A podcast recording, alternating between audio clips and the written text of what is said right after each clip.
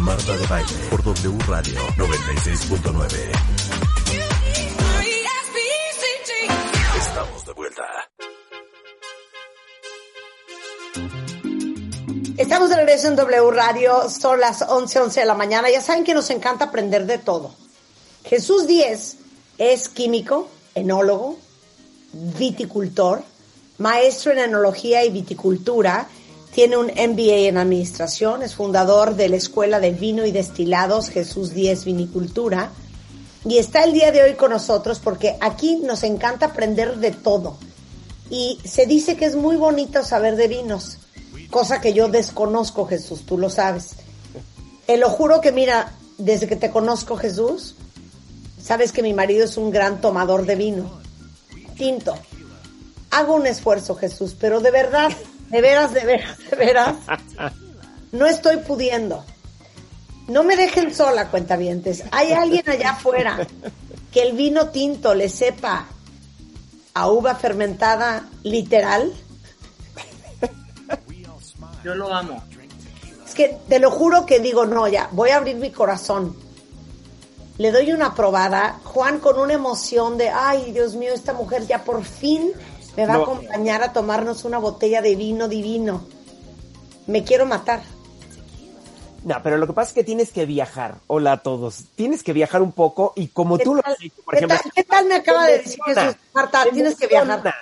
Pero a los viñedos, Marta. Sé que viajas mucho. ¿Qué tal si te das una vuelta por los viñedos? Estoy, estoy seguro que, que si vas acompañada vas a algún viñedo y te va a gustar. Vas a ver. Ya ha ido, ya ha Pero, ido. a ver, pero Sí, de veras, de veras, de veras, de veras, de veras, de veras. Mira, y lo voy a decir, porque no es solo con vinos, es con muchos alimentos más. Marta Claro. tiene parco, así lo voy a decir, parco y muy limitado, vocabulario alimenticio y vinícola. O sea, tengo, tengo, tengo un síndrome que yo acuñé que se llama paladar infantil. Entonces yo prefiero unas papas a la francesa que un cocobán. Prefiero unas quesadillas que un soufflé. Prefiero unos, un taquito de frijol que un, un Taco este, de langosta. unas, puto- unas puntas de filete albañil.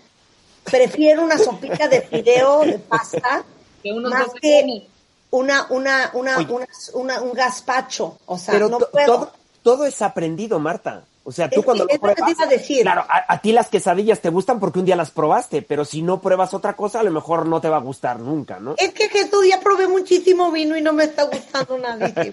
No, oye, es que, es que pruebas vinos muy fuertes. oye, pero dime una cosa. El vino sí es un gusto aprendido, ya la verdad. Sí, fíjate que es un gusto aprendido, pero hay que empezar a aprender l- suave, light sobre el vino.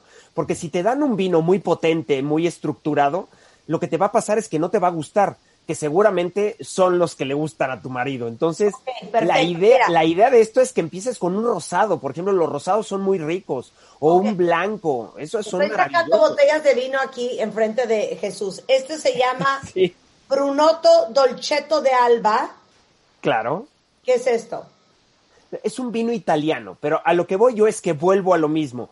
Te, te, te dan a probar vinos corpulentos, potentes, de mucha estructura.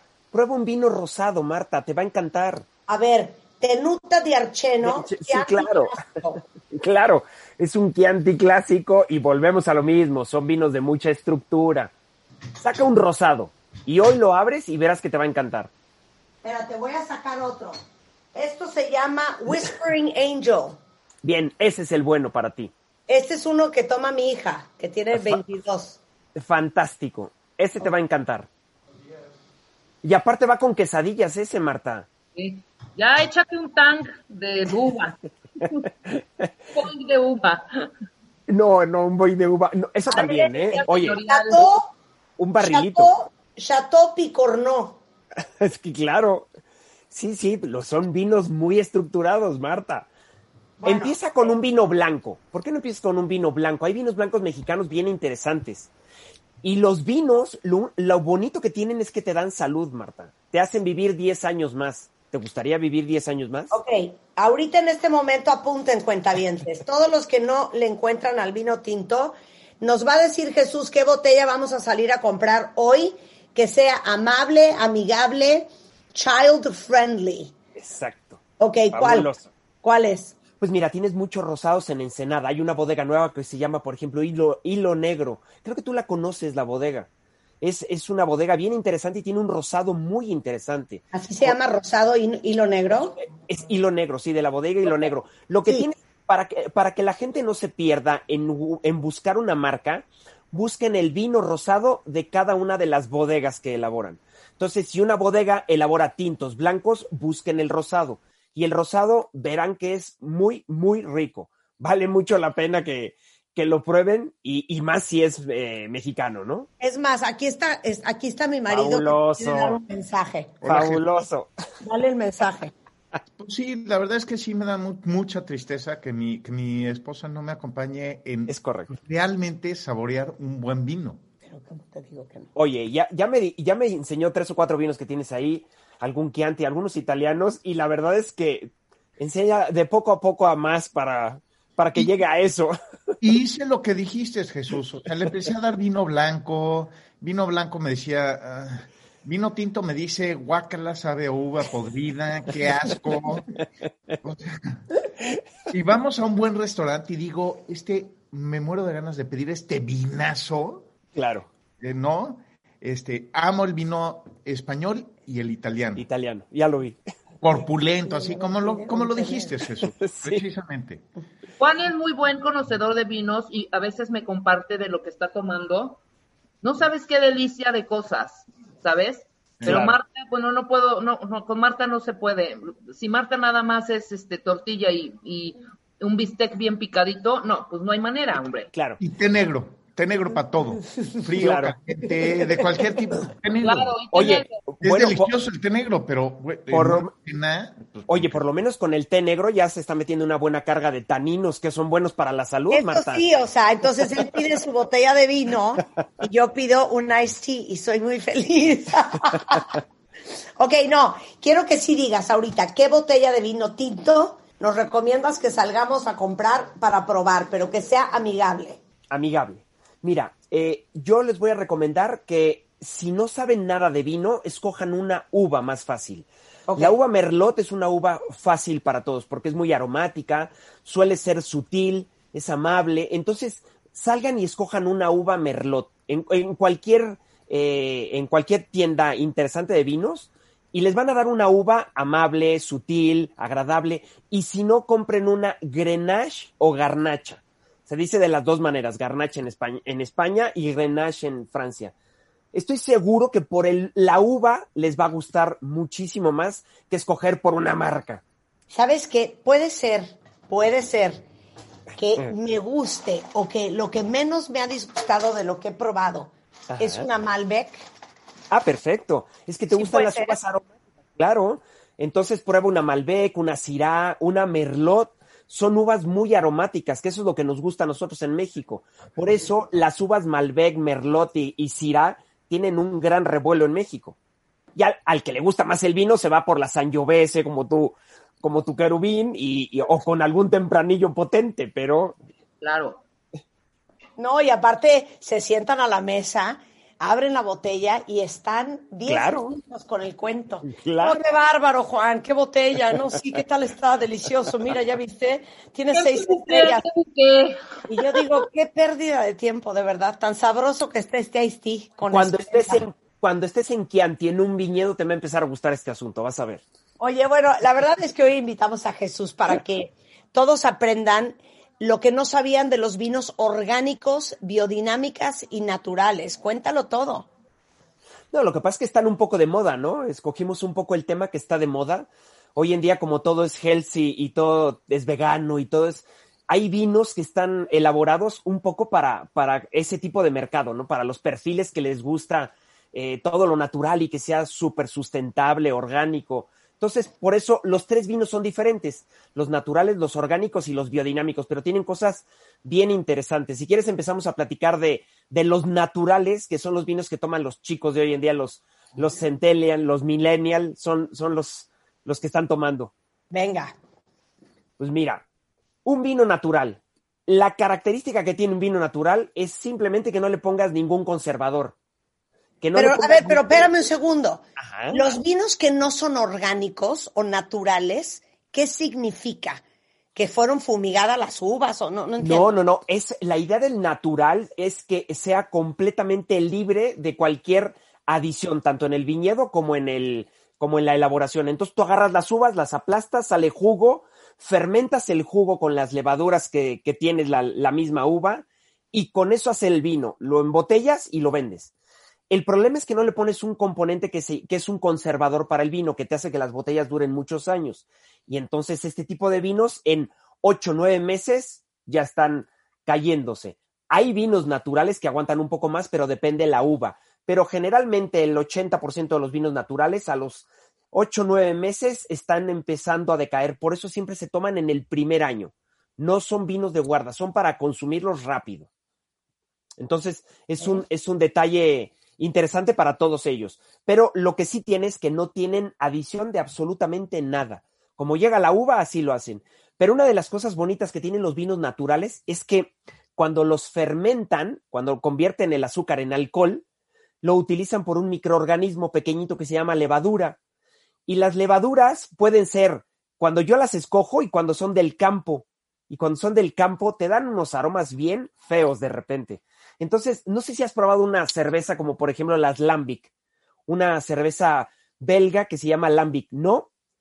No, de verdad, es que son cervezas, me pones una cara, son cervezas bien interesantes. O sea, yo creo que no he tomado una cerveza hace 25 años, ¿de qué me estás hablando? No, son cervezas que las, que las hacemos que tienen un aroma muy raro, porque como son levaduras del campo, entonces te dan aromas mm, de repente muy ricos y de repente muy feos. Entonces los vinos naturales de repente tienen esas notas aromáticas que, que son muy apestosos y o a lo mejor son muy elegantes. Entonces tenemos las dos vertientes, pero a la gente hoy en día les gustan los vinos naturales porque no tienen conservadores, ¿no? Están un poco en contra de, de eso de los conservadores.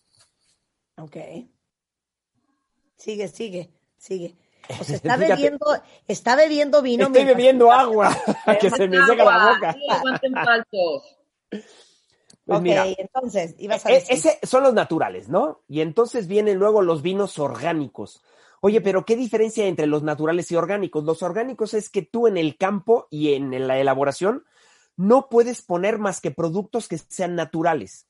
O sea, tú puedes poner, en el campo fíjate que se ponen algas de mar y las algas de mar lo que hacen es que generen aromas diferentes en las uvas o que los microorganismos del suelo te puedan ayudar a que las uvas sean, tengan más calidad o sean más sanas, por ejemplo, que no ataquen eh, eh, microorganismos o que no ataquen insectos, por ejemplo. Y hay cosas bien interesantes dentro del orgánico porque utilizas unos insectos para atacar a otros y eso, eso es bonito porque dentro del mundo eso es lo que hacíamos antiguamente, ¿no? Los vinos orgánicos hacíamos esto, tratábamos de ir con el medio ambiente y, sin meterle dificultades de químicos que, que desde hace como unos 60 años o 70 años empezamos a meterle químico al suelo. Y la verdad es que no es tan bueno meterle eso porque la tierra se cansa y la tierra tiene microorganismos que le llamamos la tierra viva y esa tierra viva te da mucho más expresión en las uvas. Por eso los vinos orgánicos son tan interesantes. Y a los orgánicos le llaman también ecológicos, porque tienen esa, ese concepto de, de, ecología y tienen que ser certificados. En el mundo hay un, hay un eh, organismo que se llama Demeter que, que, se dedica a certificar los vinos orgánicos. ¿Se llama que, Demeter? Demeter, se escribe Demeter.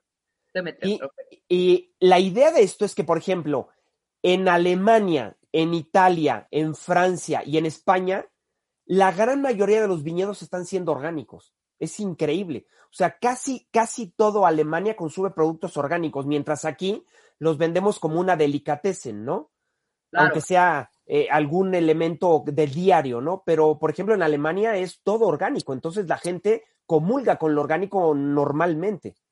Uh -huh. O sea, sí tienen gran demanda, pues. Eso, Mucha hay... demanda. Y no, no son caros porque tienen un valor un poco mayor que los normales, pero la idea es que, que, la gente está pidiendo lo orgánico porque es mucho más saludable y más natural, ¿no? Y esta onda de lo orgánico, Ajá. ¿cuándo acá se puso tan de moda? Porque me imagino que se viene haciendo hace mucho tiempo, ¿no?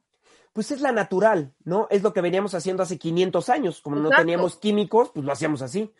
Pero hoy en día se ha puesto de moda por, por toda este, esta corriente healthy que hay, ¿no? De, de salud, de no, de no comer productos químicos, de que no sean eh, fumigados o que no sean, eh, que no tengan productos químicos durante el proceso. Entonces, Exacto. esto es importante. Fíjate, hay una cosa bien interesante con los veganos. Los veganos, hay, hay veganos que se dedican a analizar qué vinos, los vinos tienes que clarificarlos. ¿Qué es clarificar? Ponerlos limpiecitos para que no se vean feos cuando se presenten en la botella. Ajá. Si no los clarificas, tampoco pasa nada. Son vinos un poquito más turbios, saben igual de bien, y hay vinos así en el mundo, pero a la gente le gusta verlos limpiecitos. Entonces, cuando los limpias y los clarificas, hay veces que utilizan clara de huevo, pero la clara de huevo eh, eh, no, no se junta con el vino. O sea, es como una emulsión. O sea, tú le tiras clara de huevo al vino y la clara de huevo va por su lado y el vino por el Claro. suyo. O sea, nunca se juntan. Pero la clara de huevo te ayuda a recopilar todas las partículas que están dentro del vino para dejarlo limpio. Claro.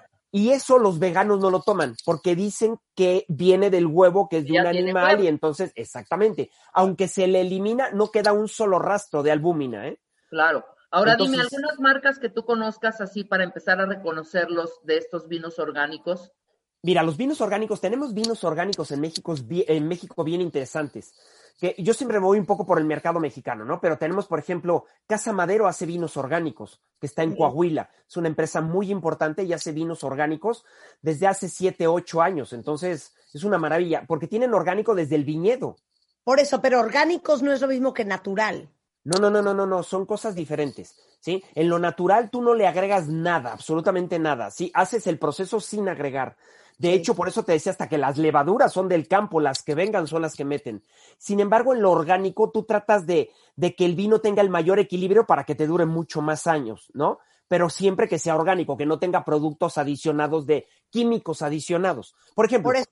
Pero Ah. si llega un niño, un niño, tu hijo, y te dice, oye, ma, ¿qué es un vino orgánico? A ver, ¿cómo le contestas? Pues le contesto que es un vino que es elaborado con puros productos orgánicos, o sea que yo abono con excremento de animal, no le meto, por ejemplo, nitrógenos químicos ni nada así. Entonces, yo lo que trato de hacer es compensar lo natural con lo natural, que eso es lo orgánico y ecológico. Claro. Eh, Es lo sustentable que hoy en día está de moda también. Es lo mismo, orgánico, ecológico y sustentable es lo mismo. El chiste es que no le metamos químicos a ninguna de las No elaboraciones. ninguna uva cruelmente. Exactamente. Aplastó cruelmente ninguna uva. Oye, pero hay una cosa bien interesante. Fíjate que hay los vinos naturales que hablamos, luego los vinos orgánicos y hay otros que se llaman los vinos biodinámicos. Los vinos biodinámicos, nada más para dar después del corte, ¿te parece? Órale, va. fabuloso. Una pausa y regresamos. Season. Estamos donde estés. Síguenos en Instagram. Marta de Baile. Marta de baile me da una risa. No te pierdas lo mejor de Marta de Baile. Vine a vivir a México como a los 12, 13 años. Dentro y fuera de la cabina. Pocas veces lo cuento. Marta de Baile. Goose Global.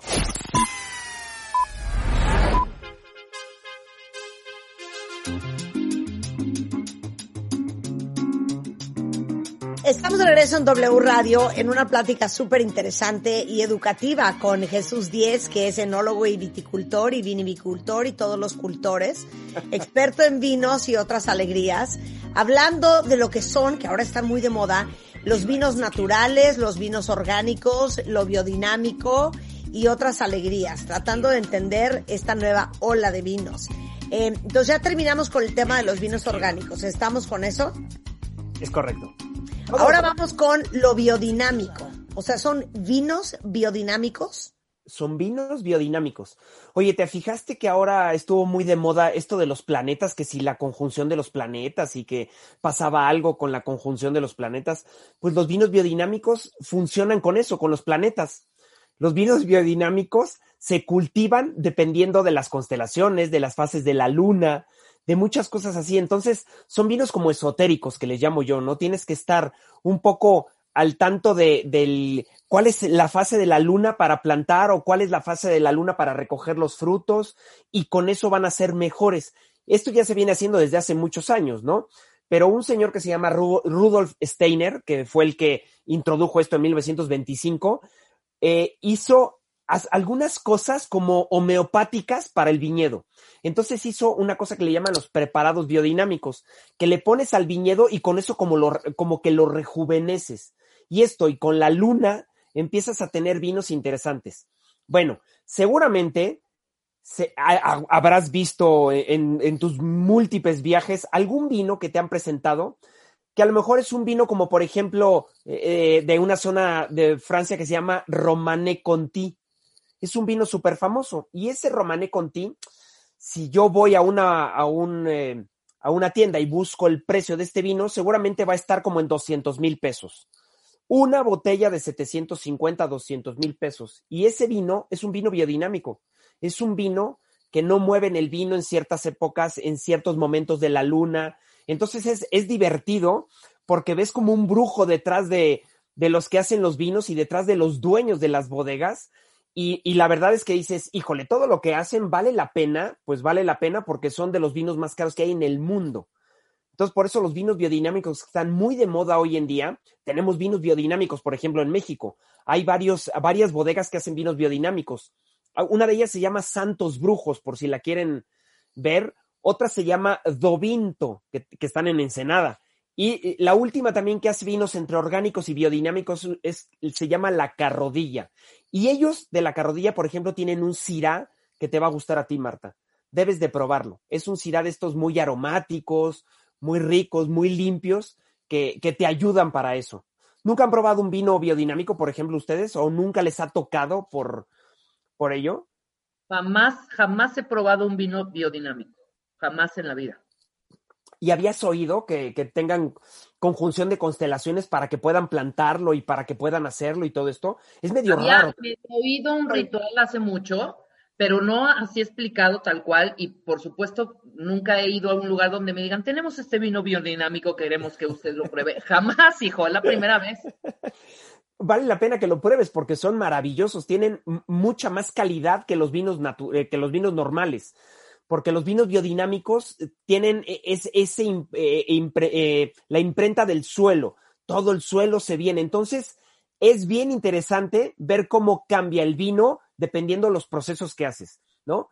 Hay cosas tan raras que hacen en la biodinámica que entierran un hueso con estiércol, por ejemplo, y ese estiércol se convierte para hacer abono, por, y, y, eso se lo ponen al viñedo, se lo aspersan por encima como si fuera una, un compuesto homeopático.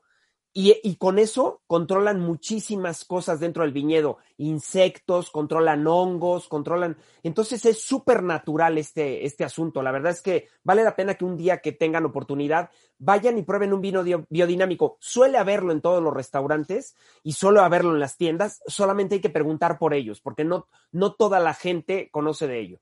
Claro, y tampoco decir cuál me recomienda, porque te van a recomendar, de verdad, hay, alguno, en algunos lugares donde lo que quieren es sacar la botella más cara, perdón, ¿no? Es correcto. Entonces, aquí, como pregunta uno, oiga, ¿tiene un, algo de, un biodinámico y se combina con todo? O sea, háblanos un poco del maridaje de este. Pues es que a mí me parece que es una payasada esto.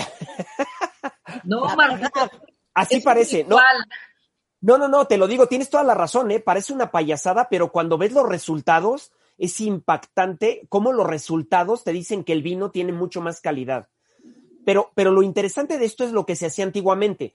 Ustedes han oído hablar de los chateaux franceses, famosos. Claro, claro. El chateau no es otra cosa que un pedacito de terreno en donde las vacas, las ovejas estaban ahí dentro. En los vinos biodinámicos metemos, por ejemplo, a las ovejas al campo para que se coman la hierba.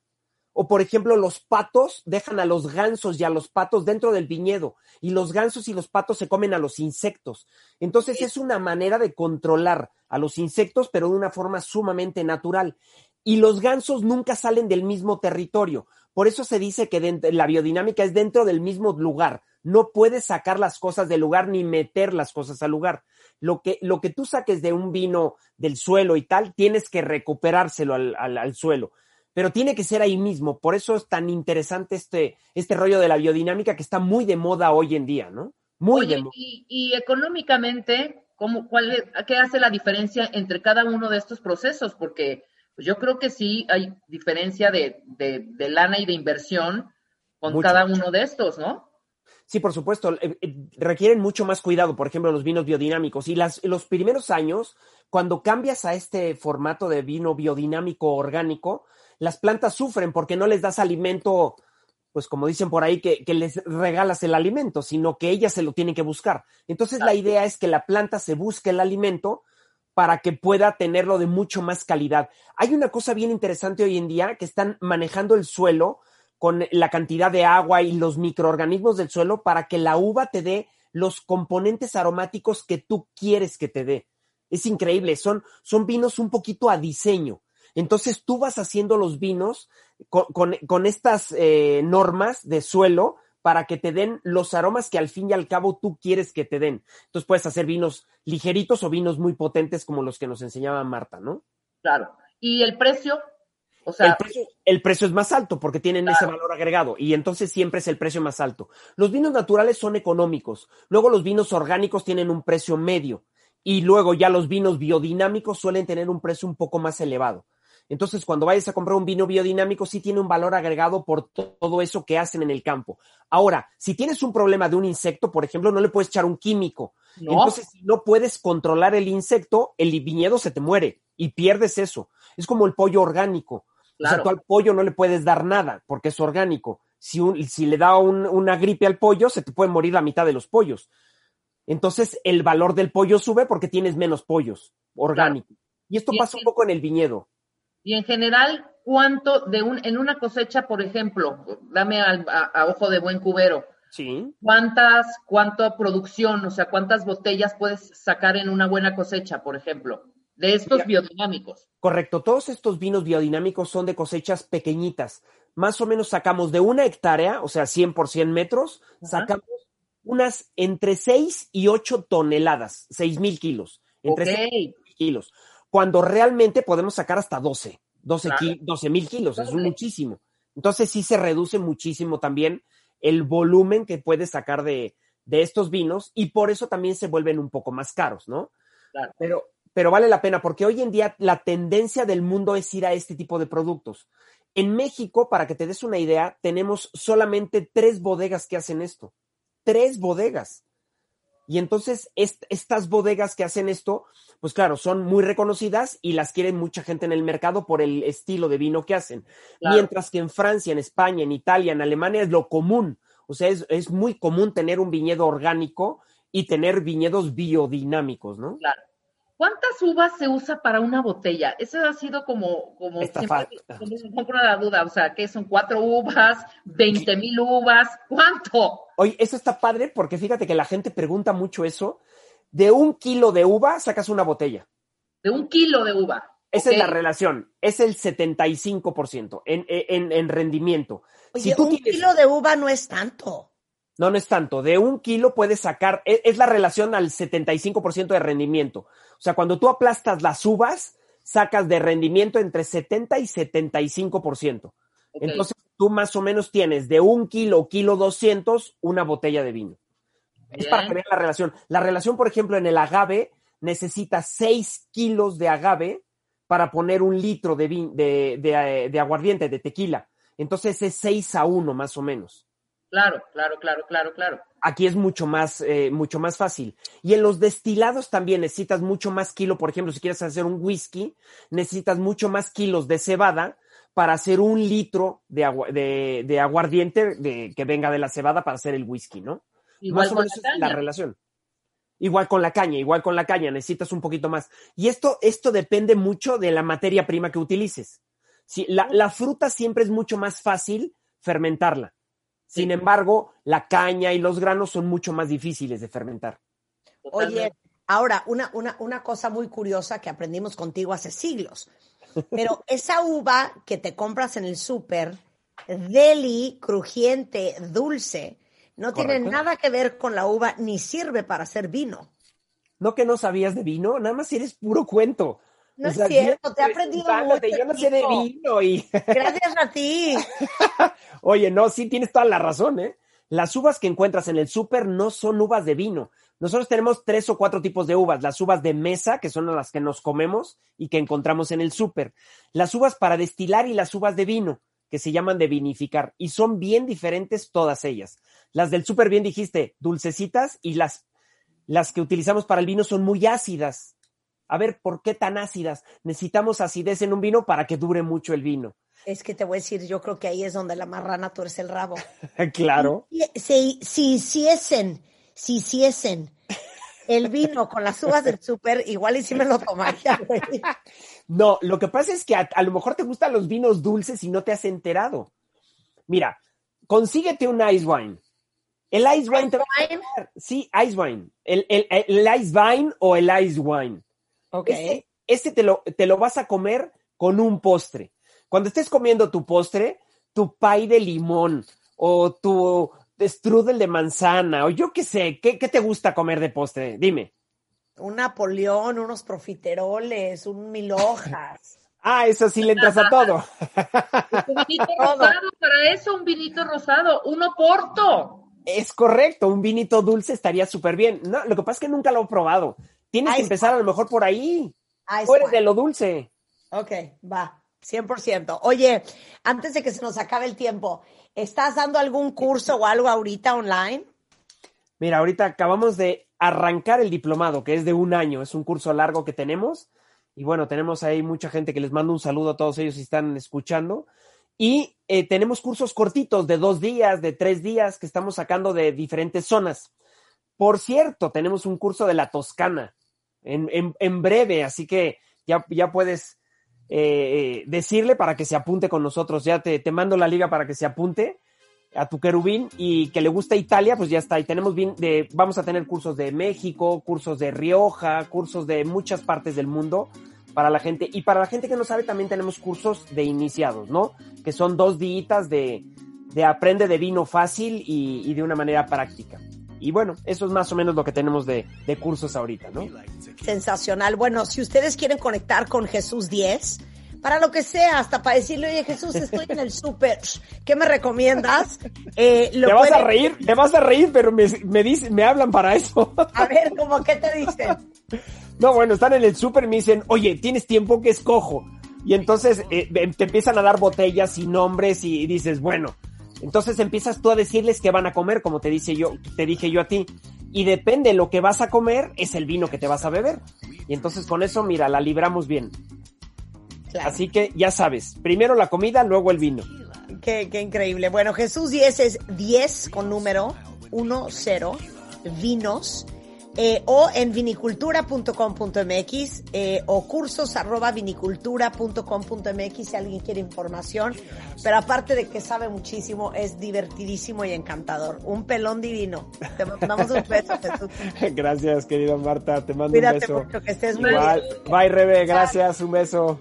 Tenemos Ellos nos aman. Y nosotros no los merecemos. Este mes, en Revista MOA, The Animal Love Issue. Cómo cuidarlos, quererlos, alimentarlos y entenderlos para que vivan como los reyes que son. Además, todo lo que tienes que saber sobre su funcionamiento desde su mente hasta sus huellitas. Y cómo afrontar, aceptar y superar el momento de decirles adiós. MOA Febrero, una edición dedicada al amor incondicional de y para nuestras mascotas. Una revista de Marta de Baile.